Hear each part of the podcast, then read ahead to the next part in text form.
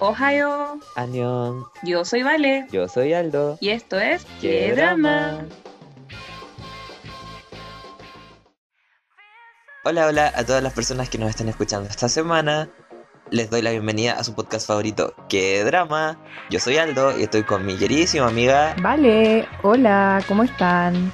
¿Cómo estás, Aldo? Yo bien, ha sido una buena semana bastante relajada dentro de todo lo que he tenido que hacer. Eh, pero quiero saber cómo estás tú. Ah, yo estoy muy contenta porque recién, recién salió ya confirmado que BTS se va a presentar en los Grammys. Estaban nominados y ya estaba confirmado que iban a asistir, pero van a tener su presentación ya como grupo personal, porque el año pasado se presentaron, pero fueron invitados por otro artista que estaba nominado al Grammy. Entonces ellos dijeron que su sueño era presentarse como grupo y lo van a hacer ahora y eso me tiene muy muy contenta porque bueno, tú sabes que soy muy ARMY especialmente estos últimos días y es una excelente noticia. Así que yo estoy bien.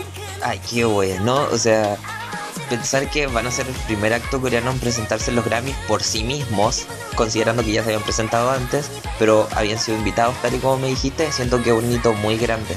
Y asimismo, creo que esta semana hemos tenido hitos súper brígidos. Así que, ¿te parece que pasemos a la primera sección que tenemos? Pasemos por favor porque hay mucho mucho de qué conversar. Así que nuestra primera sección es ¿Qué pasó? Y la primera, primerísima noticia de la que queremos hablar esta semana es de un grupo. Un grupo que no es, no es conocido en la industria y internacionalmente no mucho, pero ha hecho mucho ruido los últimos días por un escándalo. Y es que dentro de todos los escándalos de bullying que han aparecido en las últimas semanas, una, bueno, no una miembro, sino que el hermano de una ex miembro del grupo April denunció que las cinco miembros que estaban en el grupo cuando ella estaba en el grupo le hacía bullying y eso la llevó a intentar suicidarse dos veces en el lapso entre el año 2015 y año 2016. Ahora, yo encuentro que esto es una noticia gravísima. La agencia intentó hacer negociación por lo que dijeron con la familia eh, y se han presentado un montón de testimonios en internet de familiares, amigos, compañeros, staff, un montón de gente. Y ha sido todo palabras cruzadas. Nadie, nadie parece decir como una verdad. Todos, todos dicen, no, mi versión es la verdadera y nadie quiere llegar como un punto medio. Y al final esto terminó en una demanda, como diría Luli. Así que la verdad es que estoy preocupado por lo que pueda pasar con este grupo porque era un grupo que estaba recién agarrando vuelo. Y... Pucha, que les salga esto ahora después de que esto pasó hace muchos años y que el pasado venga aquí a darles los puñetazos que se merecen por maltratadoras. No sé, no sé, me duele y me da pena, pero bueno, por algo pasan las cosas. Ahora, igual creo que es necesario destacar que este caso en específico es muy particular, ya que todas las denuncias que habíamos visto últimamente respecto a eh, las denuncias de bullying siempre habían sido de un idol haciendo bullying a una persona de su colegio, a un externo. Pero esta es una acusación de bullying dentro del mismo grupo en el que trabajaban y participaban. Entonces, ya tenemos antecedentes de casos así, y creo que el más polémico y que es imposible no mencionarlo, el de Tiara, que se produjo una situación muy similar. Una de las miembros acusó que sus compañeras le hacían bullying y empezaron a hacerse como teorías de parte de los fans, análisis de video, de mira cómo la maltratan, y a años después se demostró que en realidad no era el bullying de parte de las compañeras, sino que la que se había hecho pasar por la víctima era la victimaria. Entonces, ese fue un caso muy mediático y que ese rumor, esa acusación terminó acabando con un grupo súper exitoso como fue Tiara. Entonces, es imposible no recordar ese tipo de, de situaciones cuando hablamos de grupos como April, en el que, claro, las acusaciones son graves, son gravísimas en realidad, y las dinámicas de grupo uno nunca puede saber cómo fueron realmente porque no estuvo ahí. O sea, y si tú mismo dices que la versión de las miembros se contradice con la de la empresa, se contradice con la del hermano, con la del staff, con la de los amigos, es como difícil saber cuál es la verdad. Ahora, como yo he hemos dicho anteriormente, especialmente el capítulo anterior que hablamos mucho de bullying, eh, yo creo que hay que esperar a ver un poco cómo reacciona la situación, porque ojo que la persona que denunció fue el hermano. Ella no ha dicho ninguna declaración, ninguna cosa. Entonces hay que estar viendo cómo avanza este caso y yo creo que cualquier cosa que pase los vamos a mantener informados, ¿o no? Sí, además yo estoy súper atento a esta noticia porque April es uno de mis grupos favoritos. O sea, cuando yo digo que esto a mí me afecta, me afecta mucho y no quiero hablar más porque no la quiero c porque creo que de verdad me afecta y me cuesta creer el testimonio de la víctima, pero a la vez también siento que prefiero creerle a un mentiroso que a un maltratador. Y en este caso igual yo siento que la agencia tiene hartos problemas de gestión y como de creación de buen ambiente y de trato con los idols. Y asimismo me llegó esta noticia de también una agencia que tiene hartos problemas de trato con su idol. Y este caso se trata sobre Zorn de CLC. Nosotros hemos hablado harto de CLC, especialmente cuando conversamos de que Elki se salió del grupo. Y ya hemos dicho que Cube maltrata a CLC, que es una empresa que prácticamente dejó votado a su grupo y las miembros se las arreglan como pueden para promocionarse, para mantenerse relevantes. Y ahora, esta semana, ocurrió una polémica porque un supuesto tweet de la cuenta de Zorn en Twitter, para variar, decía algo así como, sígueme maltratando, que voy a revelarlo todo.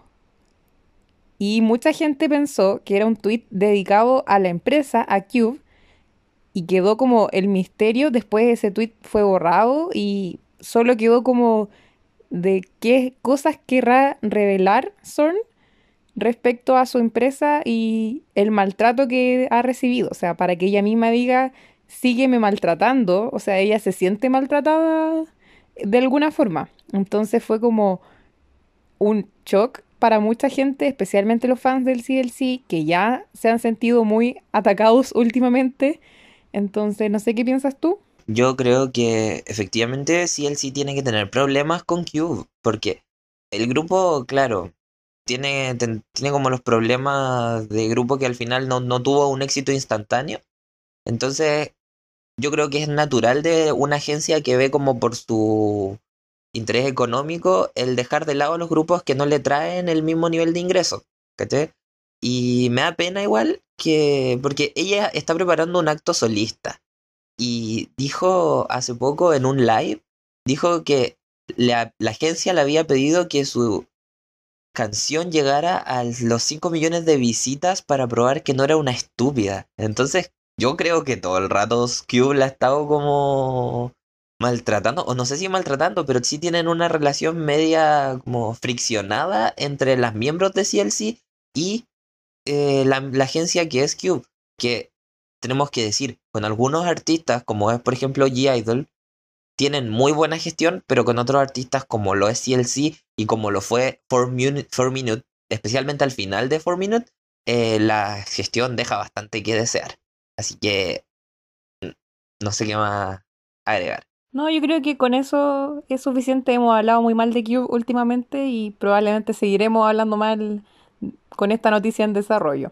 Y si llega a revelar alguna cosa, también lo vamos a estar cubriendo por aquí. Y hablando de noticias nefastas también, bueno, nosotros hablamos casi siempre de idols, no nos metemos mucho en el mundo de los actores, a pesar de que sí vemos dramas, pero esta semana quedó la escoba con un actor que se llama Kim Jisoo. Ahora, no es Jisoo de Blackpink, a quien todos conocemos, sino que es un actor, porque Jisoo es un nombre para hombres y para mujeres. Unisex. Sí, un nombre unisex. Sí. Sino que es un actor que es muy reconocido por participar en el drama Strong Woman. ¿En serio? ¿Es el de Strong Woman? Sí. El que hacía, el que hacía del Paco en Strong Woman. Parece que sí. Oh, no tenía idea. Amigo, te me acabáis de caer terrible erigido.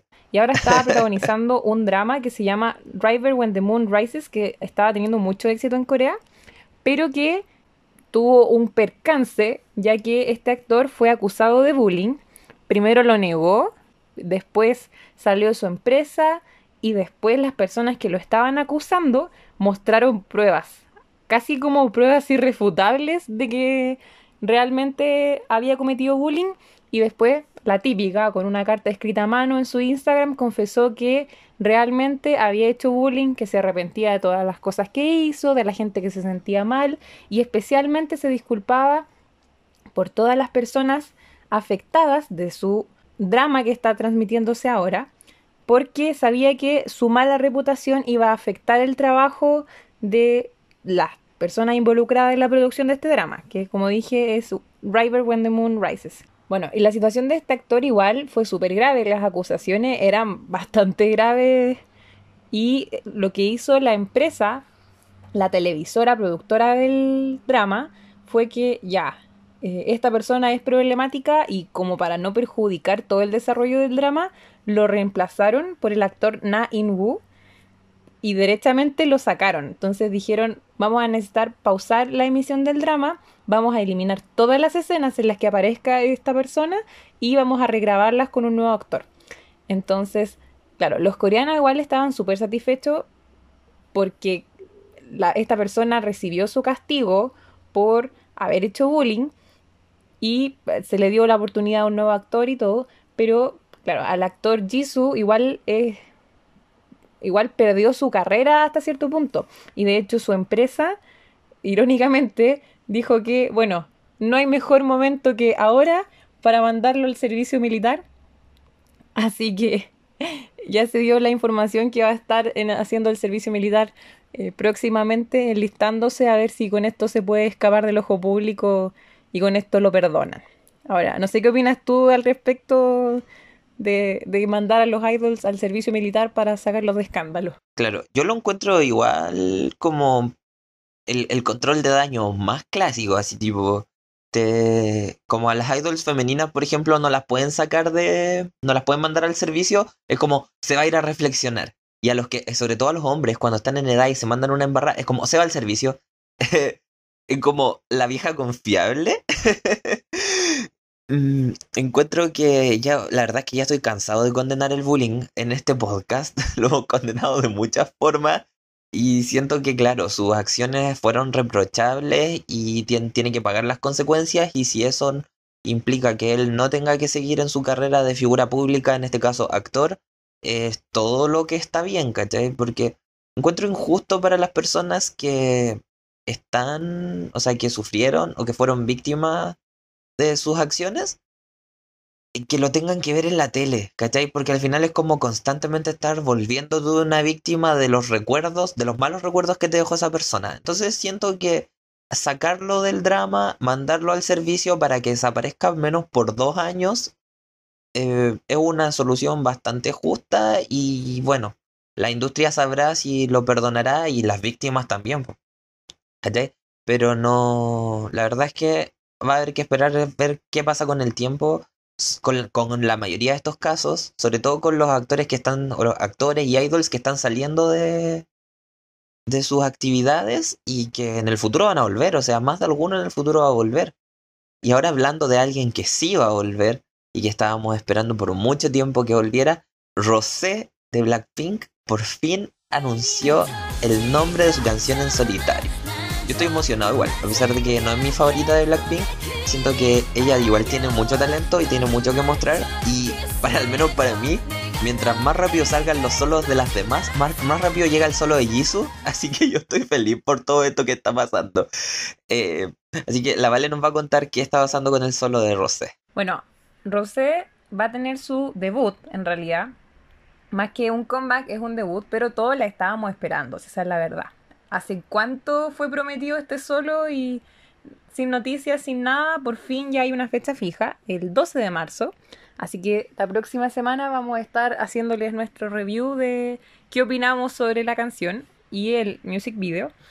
Y bueno, en general la canción se llama On the Ground, que ya la pudimos escuchar durante el concierto de Blackpink en enero. Más o menos nos dieron un preview. Y ahora, tengo que hacer el comentario, no puedo no hacer el comentario. Yo le decía al Aldo la otra vez que me llama mucho la atención la estrategia de marketing de, de YG, especialmente para todo lo que concierne a Blackpink, porque no sé si son como muy poco creativos o son como muy inteligentes. Como ¿a qué me refiero? El álbum que todo el mundo estaba esperando se llama The Album. El show virtual que todo el mundo estaba esperando para ver a Blackpink se llama The Show. El solo de Jennie se llama Solo. Y en este caso, el solo de Rosé se llama R, de Rosé. Entonces, no sé si son como muy geniales o en realidad no le ponen ni un esfuerzo, ya ni se molestan y saben que da lo mismo el nombre que le pongan, la gente va a saber que es Blackpink. Pero sí tengo que hacer el comentario que eh, me llamó la atención el nombre, pero al menos tenemos el debut pronto, con fecha, esta semana. Sí, Así que a esperar a que no lo pospongan y muy contentos vamos a estar comentando qué nos parece este solo. sí, y yo creo que ya para nuestra última noticia tenemos que hablar de esto porque creo que es algo valorable, algo bonito, es una noticia como muy cálida, eh, como que me gusta recordarla, es que hace poco volvió Shiny. Y Shiny sacó su canción nueva con los cuatro miembros que siguen en el grupo después del fallecimiento de Hyun y ah, hicieron muchos video reacciones con grupos, con sobre todo grupos de la SM, hasta IU estuvo reaccionando a su comeback. Y también hicieron un video mostrándoles su carrera a niños. Y salió en Twitter un video que al menos a mí me pareció, yo lo encontré hermoso, en el que una niña estaba viendo la historia, o sea, los comebacks de Shiny y cuando vio el comeback, el primer comeback que tuvieron después de que falleció Hyun, la niñita dijo que había un miembro menos. Y Minho, que era el que aparecía en el video con la niña, eh, le dice, ah, sí, es que falta el tío Hyun. Y le dice, la, la niña le pregunta qué le pasa, o sea, qué le pasó, y él, en lugar de decirle que él ya no está en este mundo, le dijo que él no está bien, pero que es un buen tío. Y la verdad es que lo encontré muy tierno, de una, no- no sé si es una noticia, pero es algo de lo que tenemos que hablar para ver cómo la presencia de una persona que marcó a mucha gente sigue ahí y sus miembros hablan muy bien de él y lo recuerdan con cariño y ya están empezando a mostrar como la aceptación después del duelo y que, que lo recuerdan con el mismo cariño que le tenían cuando estaba con ellos, ¿cachai? Entonces lo encontré hermoso.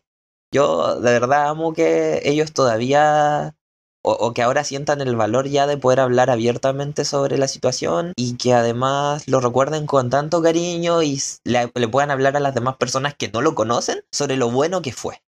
Entonces yo quedo muy corazón llenito con esta situación. Y eso fue todo por las noticias de esta semana. Y esta semana vamos a tener una sección especial. Porque estamos hablando de que el día que se va a publicar este podcast, el 8 de octubre, o sea, el 8 de octubre, el 8 de marzo, es el Día Internacional de la Mujer. Se conmemora el Día Internacional de la Mujer. Así que la Vale nos va a hablar de un libro que ella leyó, un libro que es bastante popular en Corea, que se llama Kim Ji-young, nacida en 1982. Así es. Y bueno, tal como comentaba el Aldo, estamos conmemorando el Día Internacional de la Mujer. Conmemorando el Día Internacional de la Mujer. Y yo quería hacer un comentario, ya que nosotros siempre hablamos de cosas de cultura, de entretenimiento asiático. Y siento que era muy necesario hacer una pequeña reseña respecto a un libro que creo que si hay algo que puede hablar de feminismo en Asia, es este libro.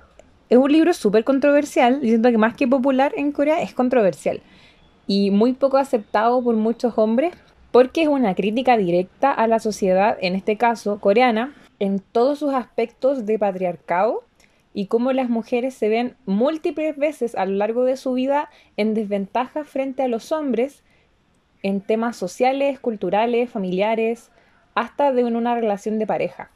Entonces es muy interesante este libro y tal como dice el título, nuestra protagonista, Kim Ji-young, nacida en 1982, ella es la mujer promedio.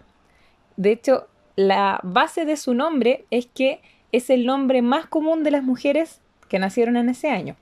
Y cuenta su historia. No voy a entrar en mucho detalle porque en realidad no es un libro en el que pase mucho o haya algún villano o alguna cosa muy grave, sino que es un libro para leerlo y reflexionar. Y ella a lo largo de su vida va enfrentando distintas discriminaciones o dificultades específicas que le ocurren a ella por ser mujer. Entonces, creo que es una reflexión muy grande y que a pesar que se refiere muy específicamente a la mujer asiática, todas como mujeres nos hemos encontrado algunas veces en nuestra vida con esos niveles de discriminación o con ese techo de cristal que existe, que impide que las mujeres puedan seguir creciendo.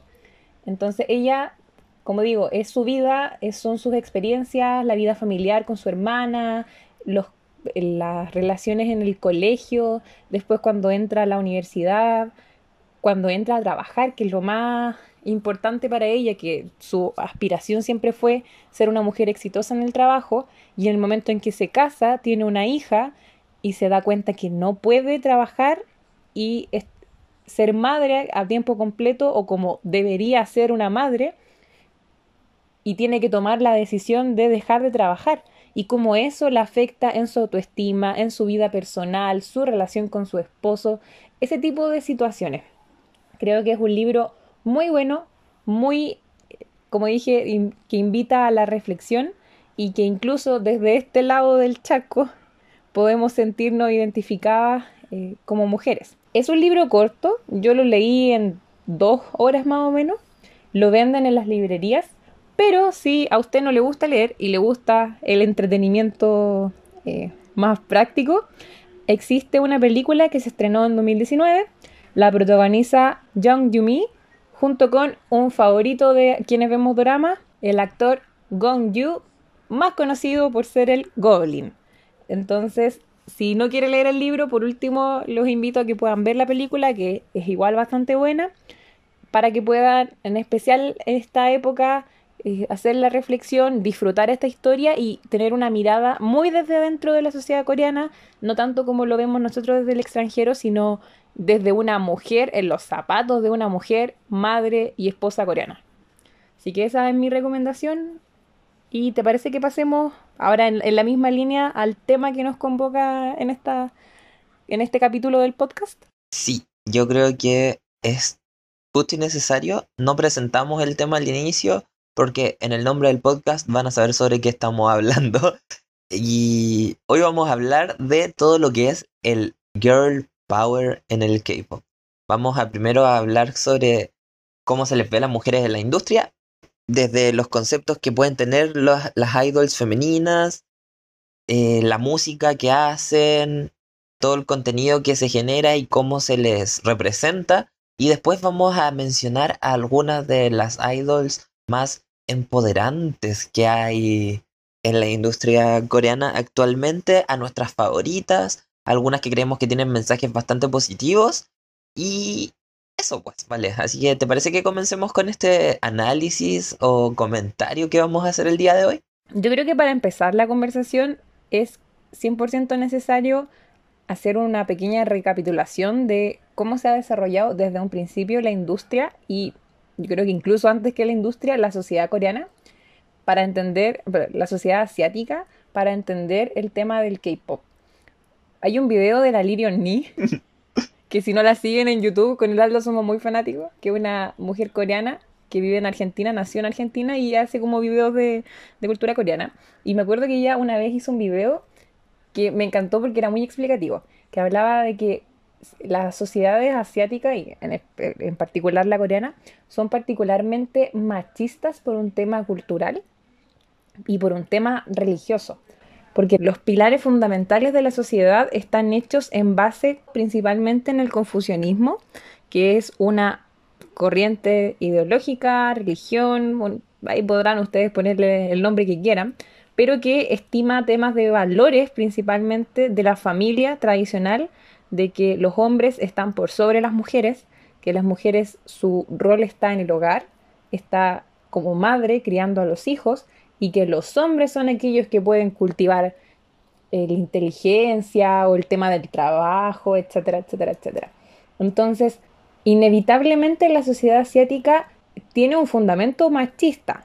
Es muy difícil erradicar ese tipo de, situaciones a diferencia de lo que pasa en Occidente, que se tiene una historia de movimiento feminista que ha ido con el paso de los años ganando derechos fundamentales para mujeres, porque la sociedad no está tan basada en esta eh, diferencia como sí lo está en Asia. Y Asia se ha ido sumando a estos cambios de eh, feminismo, como incluir a las mujeres en el trabajo, que las mujeres puedan dedicarse eh, no solo a la casa y a la familia, sino que pueden ser más independientes. Ese tipo de situaciones han ido mejorando y si uno mira cualquier ranking de igualdad de género en los países, los países asiáticos, especialmente Japón, está muy muy bajo en condiciones laborales entre hombres y mujeres, entre pagos de sueldo, entre oportunidades para mujeres que son madres, etc. Entonces, bueno, para no irnos tanto en esa discusión eh, tan teórica histórica, sí es necesario entender que el machismo inevitablemente está metido intrínsecamente en todo lo que es la cultura idol y la cultura coreana. Perdón, la cultura coreana y específicamente en la cultura idol. Hay que entender que la cultura idol inevitablemente, ya sea para hombres o para mujeres, busca, entre comillas, venderte un producto, que es un artista que canta, que baila, que es bonito, que es bonita, que tiene carisma y que atrae tu atención y te vende un disco, te vende una canción, te vende mercancía.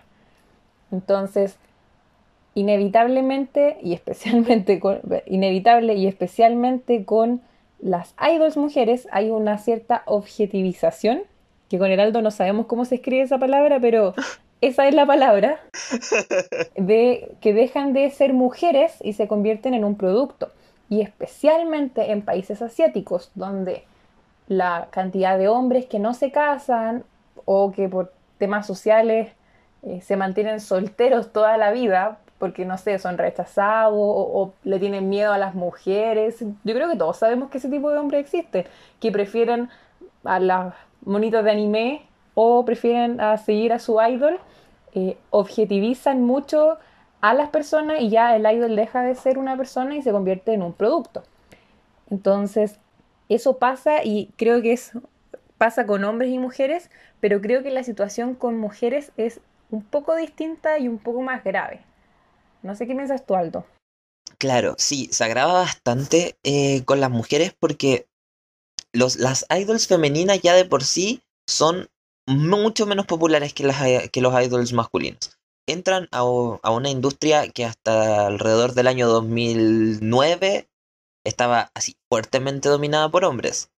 Tipo, los fans eran hombres, eh, las, las estrellas más famosas eran hombres, las personas que dirigían la industria eran hombres, y de ahí, como más o menos desde que apareció la época más exitosa de Girls' Generation en adelante, las idols femeninas empezaron a surgir más, así como cada vez más pero siguen estando en una desventaja muy grande respecto a los idols eh, masculinos. Es como ver, recién este año, un idol, o sea, un grupo idol como lo es Blackpink le vino a hacer la competencia en ventas físicas a un grupo masculino, que en este caso podría ser BTS. Ambos grupos vendieron más de un millón de álbumes, un millón de álbumes físicos que em, de cierta forma reflejan el fandom y el poder del grupo en la industria musical de allá nunca se había dado antes, solamente se vino a dar eh, ahora, que fue el año pasado.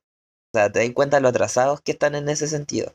Y también la imagen que proyectan, porque más allá de que se hayan abierto caminos, los conceptos de, la, de los grupos femeninos que suelen ir desde los conceptos puros, cute, hasta los conceptos crash o sexy, eh, siguen siendo enfocados hacia agradarle a un público masculino. O sea, está el uso de palabras como opa, que se usa, no, es opa, que se usa... Opa, na, na, na, na, na, na, na, Claro, o sea, estamos viendo que los grupos siguen, o sea, hasta el día de hoy siguen usando ese tipo de canciones que al final son palabras que están pensadas para agradar a un público masculino, entonces se les convierte en objetos y en el caso de las mujeres se agrava un montón.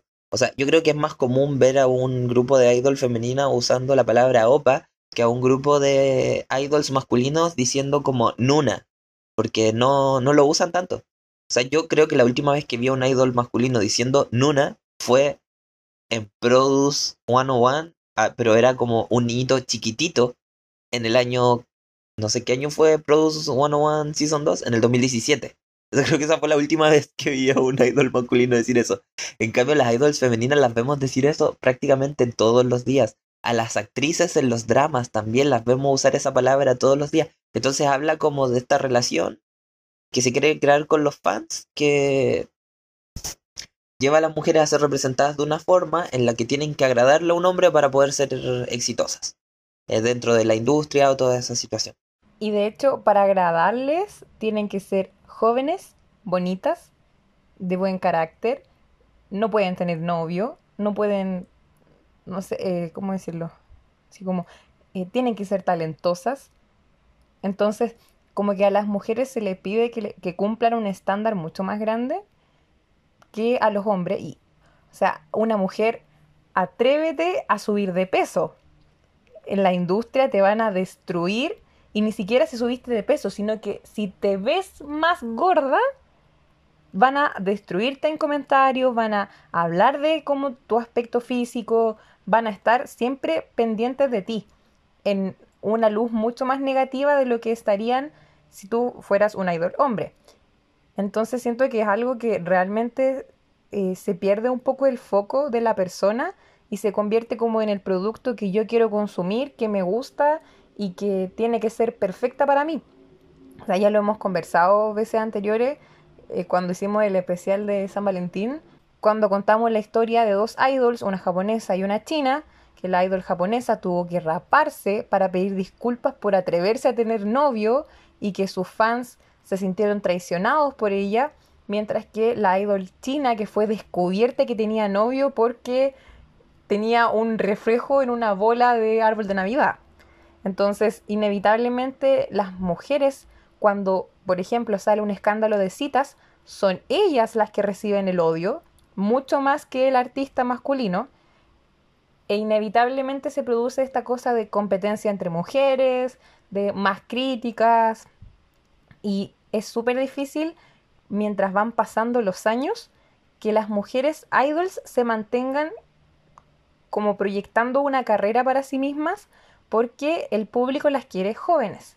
Entonces, prácticamente cuando cumples 30 años, tu carrera como idol mujer está acabada o es muy difícil que siga, mientras que hemos visto grupos masculinos que ya están jubilándose prácticamente, pero siguen juntos y siguen promocionando. Entonces, es un fenómeno que ocurre y cada vez las idols van debutando con menos años para que puedan tener una mayor carrera dentro de la industria. Sabemos niñas de 16 años debutando y la gente las sigue y las apoya y cuando se les acaba el contrato de los 7 años tienen 23. Entonces, ese tipo de situaciones se da mucho dentro de la industria y creo que es muy necesario eh, mencionarlo y apuntarlo. Yo creo que tú, mira, pusiste dos cosas súper interesantes sobre la mesa. La primera es el tema de cómo reciben odio cuando se revela que están en una relación. Porque en, creo que en todo el mundo pasa que cuando, por ejemplo, tú que eres fan de Taylor Swift, eh, viste muchas veces que cuando ella estaba en una relación y terminaba la relación, eh, la que quedaba mal, la que quedaba como la, la tal por cual, por decir, por no decir palabras más eh, fuertes, era ella. Y el, y el famoso quedaba como con esa imagen de, ah, el chico malo que tiene novia, ¿cachai? Y se lleva la misma lógica allá. Acá a lo mejor no se da tanto, pero allá siempre es como la mujer, la aprovechadora que se quiere colgar de la fama de este idol. Y el idol que tiene novia es como el chico malo, el rudo. Ay, Dios mío, que se case conmigo y que sea mi novio. Encuentro que eso es bastante injusto. Y también el tema de las edades. Hay muchas eh, trainees que han aparecido en programas de televisión que tienen 23 años. Son jóvenes todavía. Y aún así se les niega de una forma la oportunidad de debutar y de desarrollar una carrera. Porque cuando termine su contrato de 7 años, van a tener 30 años. Y ahí ya no van a, no van a tener proyección. O sea, claro, tu carrera como mujer, tu carrera en la industria del entretenimiento asiático a los 30 años se acaba. Pero a los 23 tú ya sabís que ya está ahí como en las últimas.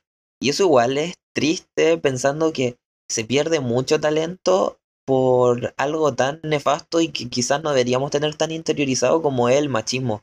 Algo que allá a lo mejor deberían empezar a cuestionarse más activamente de lo que hacen actualmente. Porque actual, por, por lo que yo sé del feminismo en Asia, es algo que está como entre grupos de mujeres muy específicos y es tremendamente criticado por, sobre todo por los hombres y también por una parte de las mujeres. Entonces es algo que está recién surgiendo allá, pero creo que los asiáticos tienen como tarea cada vez ir cuestionándoselo más. Ahora, yo, que mencionaste a Taylor Swift, bueno, yo ya lo he dicho varias veces, soy muy fan de Taylor Swift, y me acordaba de un, discurso que dio ella el año pasado cuando ganó como artista o mujer del año, o sea, perdón, mujer de la, ganó mujer de la década, y hablaba como algo súper importante y que siento que aplica demasiado a la industria del entretenimiento coreano, que es sobre la, la necesidad de que las mujeres estén constantemente reinventándose o si no pasan de moda. Entonces decía que, por ejemplo, bueno, es un discurso súper largo, no lo voy a decir todo, pero hablaba de que a las mujeres siempre se les exige que se reinventen constantemente y que sea una forma, claro, no, reinvéntate, pero no salgas tanto del concepto que estamos acostumbrados, que sea algo que se sienta natural, pero no te atrevas a desafiar a la, a, la audiencia. Y siento que es demasiado, demasiado real, especialmente con lo que hablamos sobre los conceptos, porque claro, existen muchos conceptos, especialmente de grupos de mujeres. Y no, a ver, no quiero que se piense que estoy mirando en menos o denigrando los conceptos masculinos, porque para nada yo estaneo grupos masculinos, excelente lo que hacen, pero ahora estamos hablando como de otro tema. Y voy a poner un ejemplo, para variar Twice. Twice partió como un grupo cute y son uno de los referentes de los grupos cute, pero después de cuatro años haciendo el mismo concepto, se les empezó a decir si no cambian el concepto ahora, se volvió repetitivo, ya no los queremos, ya no queremos escucharla, siempre es lo mismo, siempre son canciones de amor, siempre es alegría, siempre los videos son todos iguales, etcétera, etcétera, etcétera. Y Twice tuvo que empezar a cambiar su concepto, en parte porque las miembros ya habían crecido y ellas mismas habían cambiado, pero por un tema de mantenerse relevantes dentro de la industria. Entonces, ocurre mucho con estos grupos, no lo sé, pienso en ITZY, que ITZY sacó tres comebacks con el tema de me amo a mí misma, eh, soy Icy, eh, soy Dala Dala, que, da, que de Dala Dala. Y ya al cuarto comeback la gente decía, oye, pero si todas las canciones de ITZY son iguales, solo hablan del amor propio, no hacen nada nuevo. Y se tuvieron que ir al, en el cuarto comeback en Not Shy a cantar una canción sobre amor, porque si no, ellas iban a mantenerse, ellas iban a quedar como, ah, el grupo que solo hace el mismo concepto una y otra y otra y otra y otra vez. Entonces, creo que sí se exige mucho que las mujeres en los grupos femeninos estén constantemente reinventándose para mantenerse relevantes, a diferencia de lo que pasa con algunos grupos masculinos que siempre hacen un concepto dark y les va bien. Ahora, yo sé que eso despierta otra conversación, que es que cuando los grupos masculinos se atreven a hacer un concepto que no sea dark, por ejemplo, grupos que se han atrevido a hacer un concepto más, entre comillas, cute o más como eh, tranquilo o más alegre, no les va bien. Y eso ya es una discusión completamente distinta, estoy súper consciente. Pero volviendo a las girl groups, sí creo que se ocurre esto y se les exige con un mayor estándar. Las ventas de girl groups nunca van a ser iguales a las de boy groups. Ahora recién con Blackpink se está notando un cambio, pero todavía queda mucho por recorrer. Y yo creo que eso tiene que ver harto con el público. Claro, y es que, mira, se puede ver harto y se evidencia mucho cuando se hacen shows para los militares. El público que consume K-pop y especialmente girl groups son casi puros hombres. Y no son hombres como de veintitantos, o sea, claro, son una parte, pero también hay hombres que son mayores. Tipo, los hombres que están en esa edad de soltería, entre los 25 y 35. Y ahí también hay un... Y también son los que tienen además el poder adquisitivo. Entonces, que están dominados, están como atrapadas de una que otra forma en eso. O sea, recién ahora vemos a grupos como lo, por ejemplo, Red Velvet, Luna, que son grupos que tienen un público mayormente femenino en Corea. Quizás en el mundo ya varía, porque entra toda la variable que allá está súper invi- invisibilizada, que es como el público LGBT, que fuera de eso consume harto K-pop. Y sobre todo grupos hablando como de Red Velvet, Luna, son muy famosas entre esa gente. Pero en Corea son mayormente mujeres. Y eso es como, recién ahora vienen a aparecer ese tipo de grupos. En, en- antes no se veía tanto.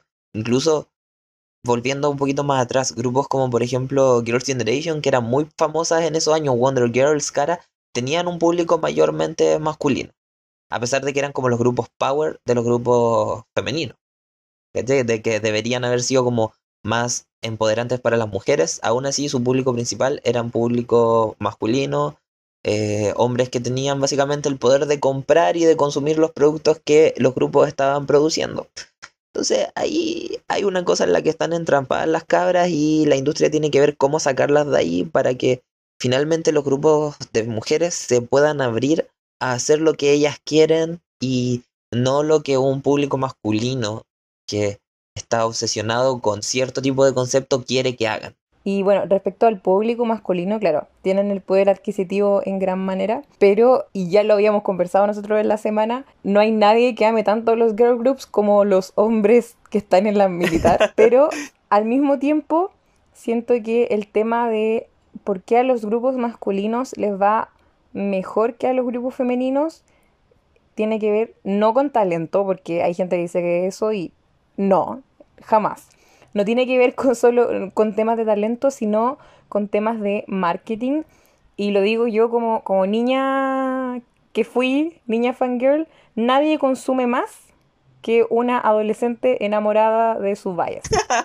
Entonces, y lo digo porque yo lo fui y hasta el momento ya no soy una adolescente, pero igual consumo. Entonces, Ya, Pero mira, ahí tenemos los dos casos, porque yo soy una persona entre mis 25 y 30 y nadie consume más que yo en este momento. Entonces, claro, pero yo no Bueno, pongo expectativas. somos, somos los dos tipos de público. Claro.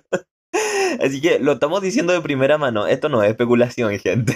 Claro, entonces son dos tipos de público súper distintos y creo que, y, y bueno, y las niñas adolescentes tienen mucho más tiempo para hacer stream, tienen mucho más tiempo para eh, comprar álbumes, para compartirlo con las amigas, la juventud tiene harto poder, incluso más que aquellos hombres entre sus 25 y sus 35 que están enamorados de su idol. A lo que voy con esto es que en gran medida los grupos femeninos pueden encontrar crecimiento, hablando en temas de venta, en temas económicos, eso es lo que estamos hablando acá, al apuntar también a un público femenino y tal como dijo el Aldo, eso ha ido cambiando y mejorando con el paso de los años. Especialmente ahora hay muchos grupos como Blackpink, por ejemplo, como Mamamoo, como Luna, como Red Velvet, que han logrado capitalizar sobre un público femenino. Y si no me equivoco, Mamamoo tiene casi todo su público femenino en comparación con otros grupos.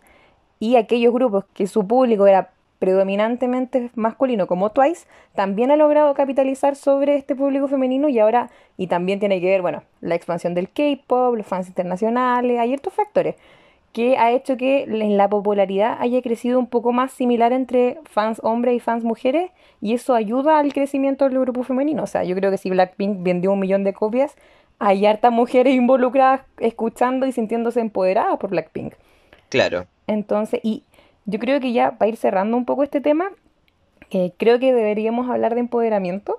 Y bueno, sobre empoderamiento creo que sí es necesario abrir una discusión eh, cortita porque ya estamos terminando respecto a, los conceptos. Porque ha pasado mucho, especialmente este último tiempo, que el concepto Girl Crush como que se tomó el K-pop y hoy día prácticamente no debutan grupos femeninos sin concepto de Girl Crush o, o Teen Crush o cualquier variante, pero es como, ah, somos un grupo, somos rudas, no nos dejamos eh, pasar a llevar, somos así, somos asá, pero creo que es importante encontrar valor y empoderamiento en todo tipo de conceptos más que solo el girl crush. Porque claro, el girl crush es un tipo de persona, entre comillas. Es la persona, y, lo voy a decir, es como las chicas de Blackpink, que ellas son divas, son talentosas, son muchas cosas buenas y son inalcanzables. O sea, tú jamás vas a llegar a hacerle daño o vas a, pasar a llevar a ninguna de ellas. Entonces eso a muchas personas, muchas mujeres, y especialmente en Occidente, los empodera mucho. Nos, nos empodera mucho eh, decir, let's kill this love, o sea, ese tipo de, de cosas, o how you like that. Pero sí creo que es necesario que no por resaltar lo empoderante que puede resultar el concepto Girl Crush, vamos a decir que todos los demás conceptos de grupos femeninos son infantiles o son menos. Porque la gracia que tiene el feminismo es que reconoce todas las opciones como válidas. Entonces, así tal cual como una persona se siente empoderada con una canción Girl Crush, existe valor en reconocer y empoderarse de la feminidad que tiene un concepto cute, de sentirse con la confianza en sí misma que tiene un concepto sexy. Quizás no para complacer un público masculino, sino porque hay gente y hay grupos que se sienten cómodos haciendo eso. El punto es que independiente del concepto, lo valoremos y no miremos en menos a otros grupos porque el concepto no me empodera a mí. O sea, la gracia es validar que existe gente que sí se siente empoderada con una canción de amor, que sí le gusta, y independiente si el concepto no es lo que a mí más me atrae o que más me hace sentir poderosa, eh, yo creo que la validez y la importancia está en la diversidad y admitir todos los tipos de formas de ser mujer. Y eso, yo creo que eso es como la mayor reflexión que podemos hacer, especialmente en un día tan especial que estamos conmemorando el Día de la Mujer. Y yo creo que, bueno, ya para ir finalizando, hacer una mención de algunas idols y grupos que nosotros encontramos empoderantes, bueno, no solo nosotros, sino también como por opiniones del público general, de mujeres que han roto los estándares en Corea y han podido sobreponerse a lo que se esperaba de ellas como grupo y como artista. Aldo, si me haces los honores. Yo quiero partir mencionando a Huasa, pero también quiero hacer esta mención agregando a otro grupo o sea, a su grupo completo, Mamamoo, fue un grupo que se salió del estándar, claramente. Ellas cuando debutaron se les decía que no eran bonitas y por tanto tenían que ser talentosas. Y ellas, en lugar de ser solamente talentosas, eligieron ser poderosas. un grupo altamente recomendado para cualquier persona que en algún momento se sienta insegura de sí. Vea a Mamamoo y diga, ¿sabes qué? Yo puedo ser como y de esta misma forma quiero agregar a G-Friend, que si bien es un grupo que empezó girando alrededor de querer agradarle a un público masculino, en sus últimos tres conceptos, lo que fue Crossroads, Apple y Mago, cambiaron su concepto de este concepto como Power Innocent, que le llamaban antes, a un concepto de brujas. Haciendo toda esta referencia a que antiguamente las mujeres que eran como más reveladas, que querían proyectar una imagen más poderosa, se les trataba de brujas. Entonces ahora ellas quieren mostrar eso y yo lo encuentro admirable. Bueno, yo creo sumamente necesario mencionar ya un poco más de pasada a eh, Jessie, que si hay alguien que rompe los estándares en Corea es ella. A mí me gusta mucho su forma de ser. Ella es muy chora, pero cuando le hicieron la consulta sobre si se había operado, si se había hecho cirugía plástica para ponerse implantes de pecho, y ella dijo como sí, algún problema, quería tener el pecho más grande y lo hice, así como, ¿te molesta? Entonces esa, esa choreza a mí me impactó mucho y bueno, aparte su música es muy buena, entonces em, creo que ella es muy... Ella rompe los estándares para la, el ideal de mujer coreana y es muy importante que siga participando dentro de la industria. Y aparte, como digo, su música es muy buena.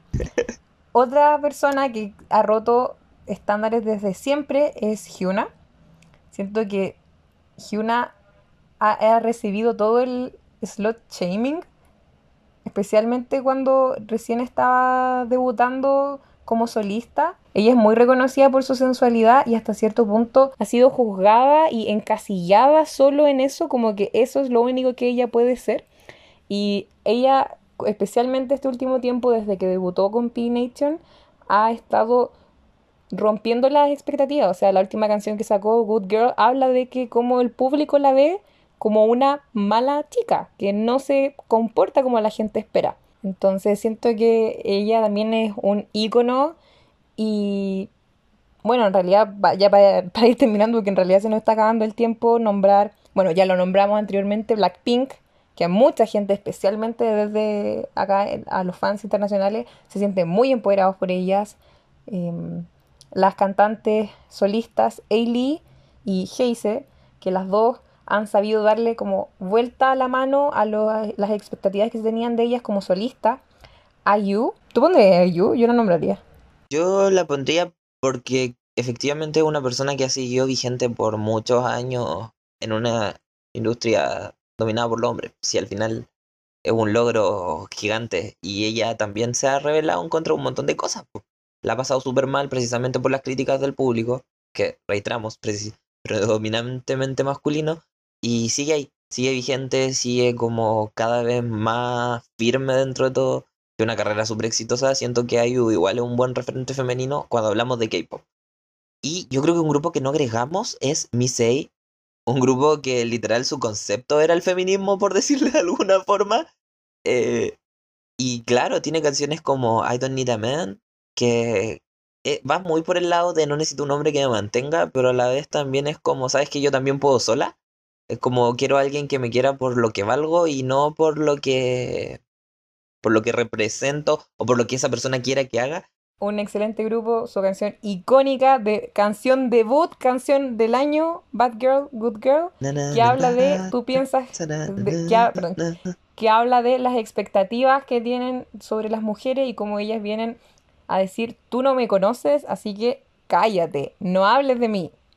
Así que yo creo que si puedes poner esta canción ahora para que la escuchemos y en la post edición vamos a estar escuchando Bad Girl, Good Girl. No sé si la pongo, pero la voy a cantar.